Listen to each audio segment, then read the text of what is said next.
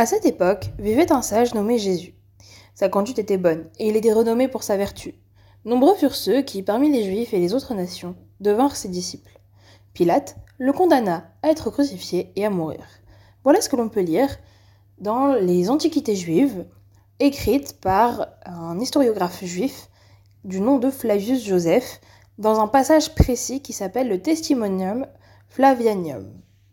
Shalom à toutes et à tous et bienvenue sur Dafyomi. Le DAF d'aujourd'hui est le DAF 47 de la Maseret Sota. Avant d'entamer quoi que ce soit, je tiens à remercier une historienne qui m'a énormément aidé pour euh, mon podcast, qui n'est autre que ma mère, du coup. Et euh, je, je, tiens à préciser que dans ce podcast, elle m'a énormément aidé et pour trouver la source, et pour réfléchir sur le sujet, sur les liens à faire, et je tiens à préciser que c'est une historienne particulièrement brillante.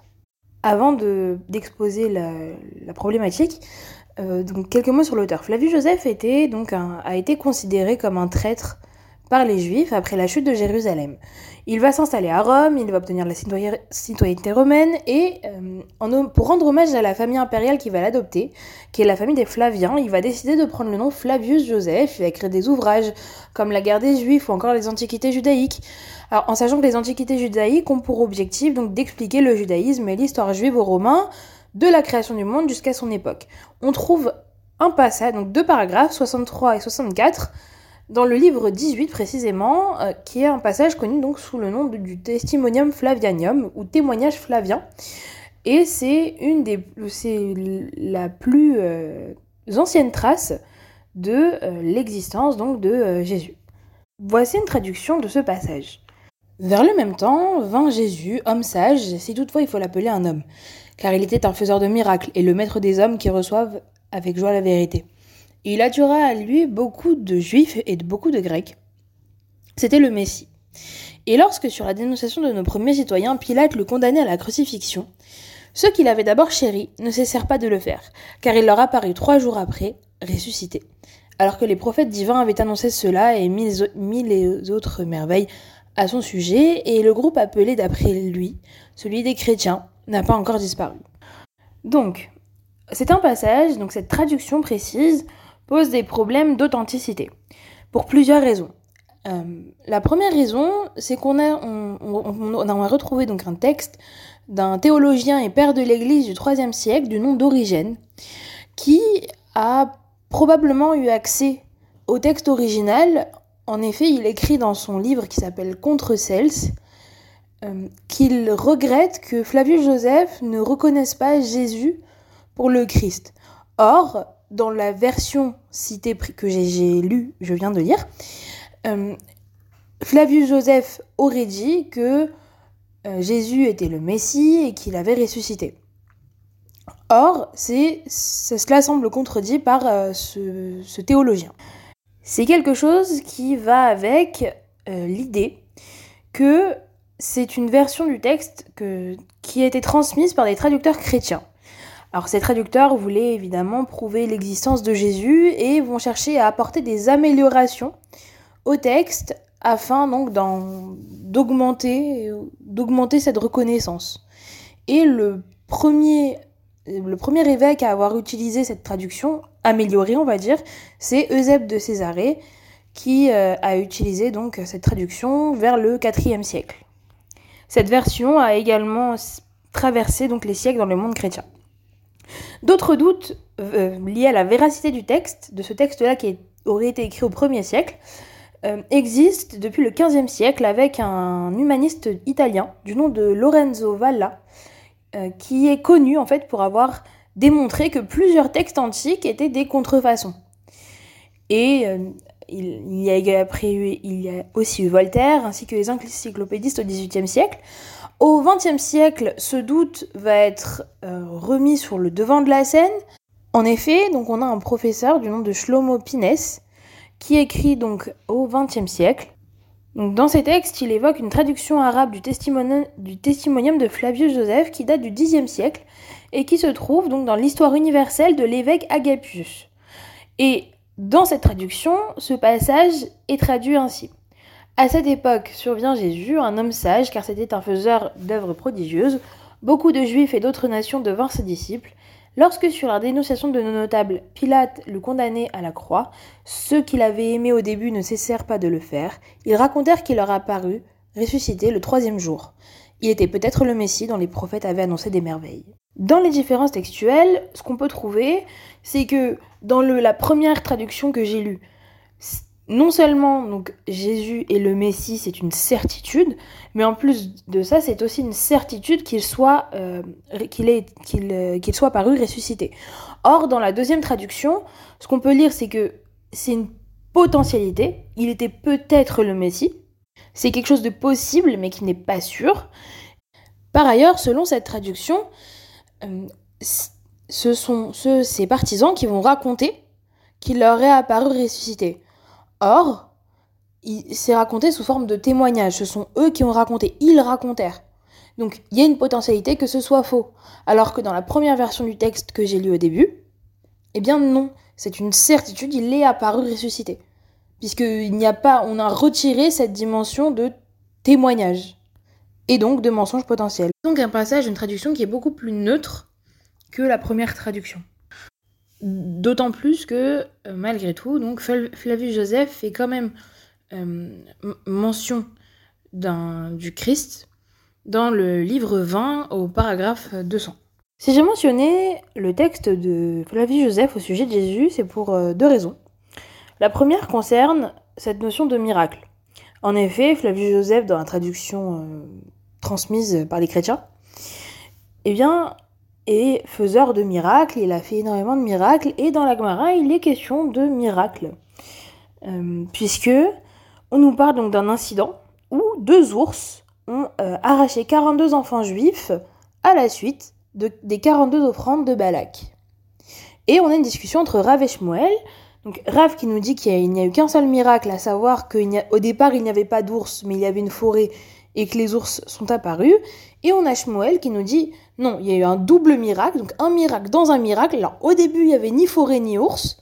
Et ensuite, un, une forêt est apparue et les ours sont apparus ensuite. Donc, au sujet du double miracle, l'Agmara pose la question quel est l'intérêt de la forêt? Pourquoi une forêt? À quoi ça sert? Eh bien, le, le, rôle qu'elle a dedans, selon l'Agmara, c'est que les ours ont trop peur de s'aventurer en dehors de leur milieu, de leur habitat naturel. Et ils ne vont pas avoir euh, idée, on va dire, de s'aventurer dans les zones qui sont ouvertes. Et donc, ils vont attaquer dans les milieux qui leur sont familiers, leur milieu naturel. Et c'est pour ça qu'il y a eu d'abord, selon Shmuel, une forêt qui a été, qui a été euh, sur le moment créée, et ensuite des ours. Quoi qu'il en soit, on a l'Agmara nous cite ensuite l'opinion de Rabbi Hanina, qui explique que cet incident en fait va mettre en lumière que c'est à la suite des 42 offrandes de Balak pour maudire le peuple juif, Balak qui était le, qui a, qui était le roi de Moab, euh, que 42 enfants ont été retranchés du peuple juif. Donc c'est parce qu'il a fait ces offrandes que ces enfants ont été retranchés.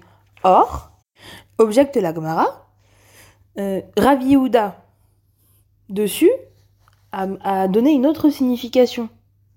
En effet, les, les 42 offrandes de euh, Balak pour maudire le peuple juif, donc c'était 42 euh, euh, sacrifices qui n'étaient pas faits pour elles-mêmes, pour servir Hachem, mais bien pour euh, maudire le peuple juif. Donc ce n'était absolument pas des, sacrifices, des offrandes qui étaient faites euh, l'ishma, on va dire, pour elle-même. Et eh bien malgré tout, Balak a mérité que Ruth descende de lui et que par conséquent, ce soit lui l'ancêtre de, euh, de Shlomo Ameler et de, du roi David aussi.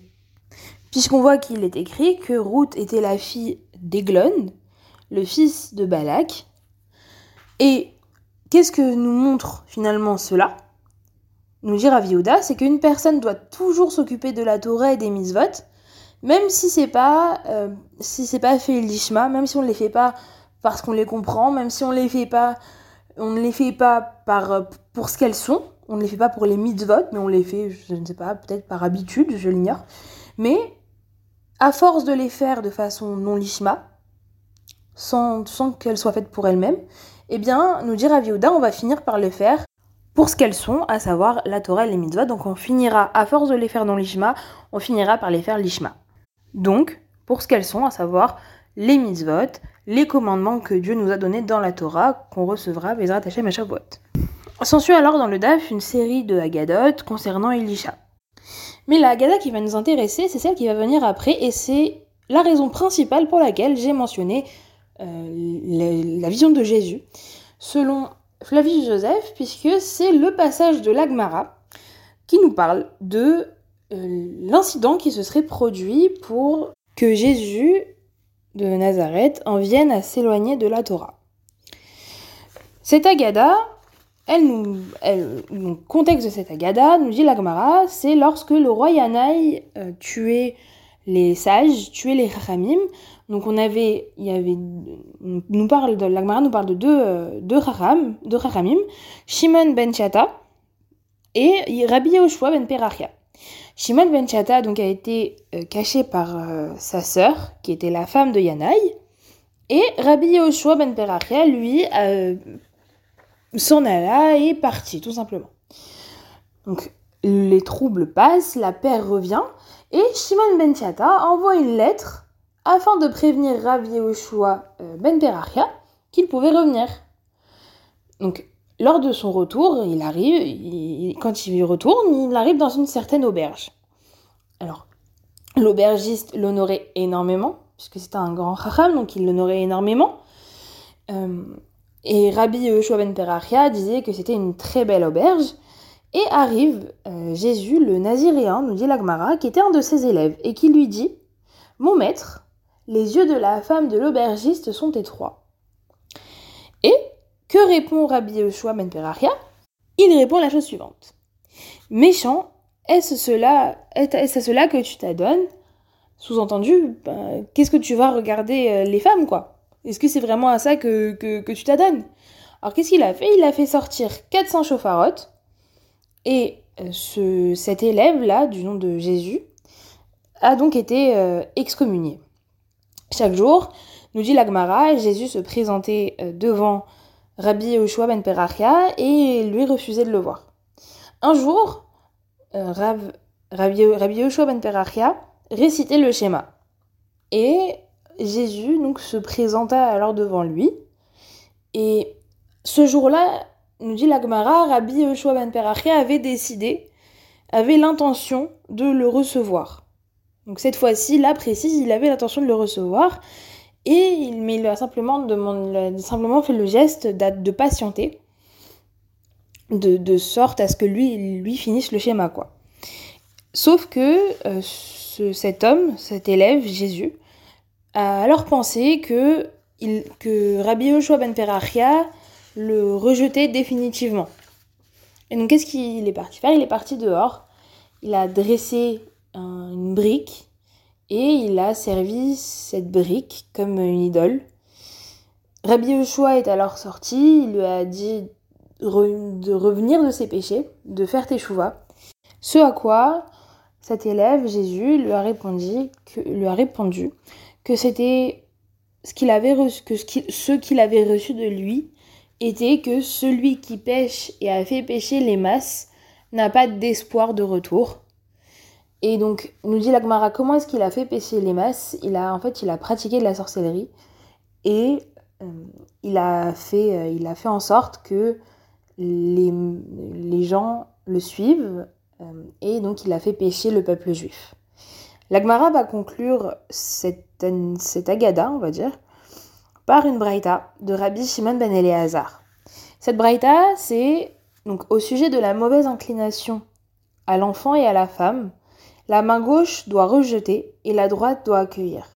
Et qu'est-ce que cela signifie? Cela signifie que quand, qu'il faut, on ne peut pas pousser quelqu'un trop fort sans le rattraper derrière, sans faire en sorte que cette personne ne sente pas, euh, ne se, sente, euh, se pense rejetée, puisque c'est possible, on peut créer des dégâts qui peuvent être irréversibles et définitifs.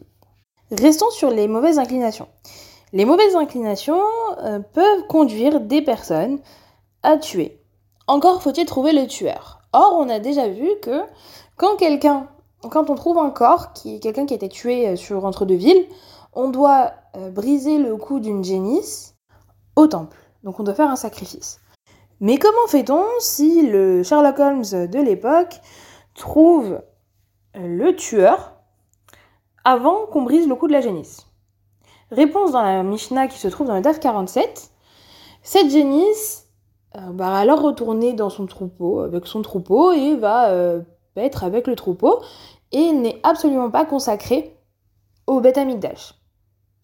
En revanche, si on retrouve le tueur après que le cou de la génisse ait été brisé, donc une fois que ça a été fait, et même si on n'a pas fait le rituel en entier, on a interdiction de profiter de cette génisse. En effet, le but de la génisse était d'amener l'expiation, puisque en cas d'incertitude, puisque là on ne savait pas qui avait tué. Et donc, l'objectif d'expiation en soi a été rempli, même si on n'a pas terminé le rituel avant. En revanche, le fait que le fait d'avoir brisé le cou de la génisse n'expie absolument pas le tueur, qui lui va être condamné à mort.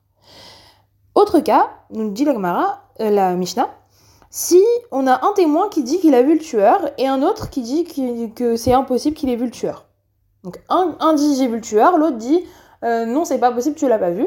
On brise quand même le coup de la génisse puisque on a besoin d'un témoignage clair pour avoir des certitudes et donc sans témoignage clair, point de certitude et on fait le rituel de la génisse quand même.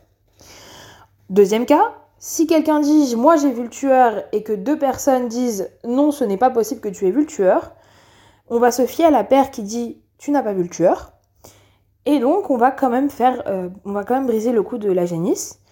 Et dernier cas, si deux personnes disent avoir vu le tueur, deux personnes disent moi je sais qui c'est, j'ai vu le tueur, alors dans ce cas-là on va ne pas faire le rituel puisqu'il y a deux témoins qui sont capables d'identifier euh, le tueur. Cependant, nous dit la Mishnah, quand les meurtriers sont devenus beaucoup plus nombreux, le rituel de la génisse a été arrêté, puisque le fait d'avoir de nombreux meurtriers fait que euh, les conditions pour faire ce rituel n'étaient pas réunies. Voilà. Pareil pour euh, le rituel de l'eau amère. Le rituel des eaux amères a été arrêté par Rabbi Yochanan ben Zakkai lorsqu'il a vu que les adultères, le nombre d'adultères augmentait. Et euh, du coup, Rabbi Yochanan ben Zakkai a arrêté euh, ce rituel de, des eaux amères. Je vous remercie de m'avoir écouté et euh, Shavuot Tov.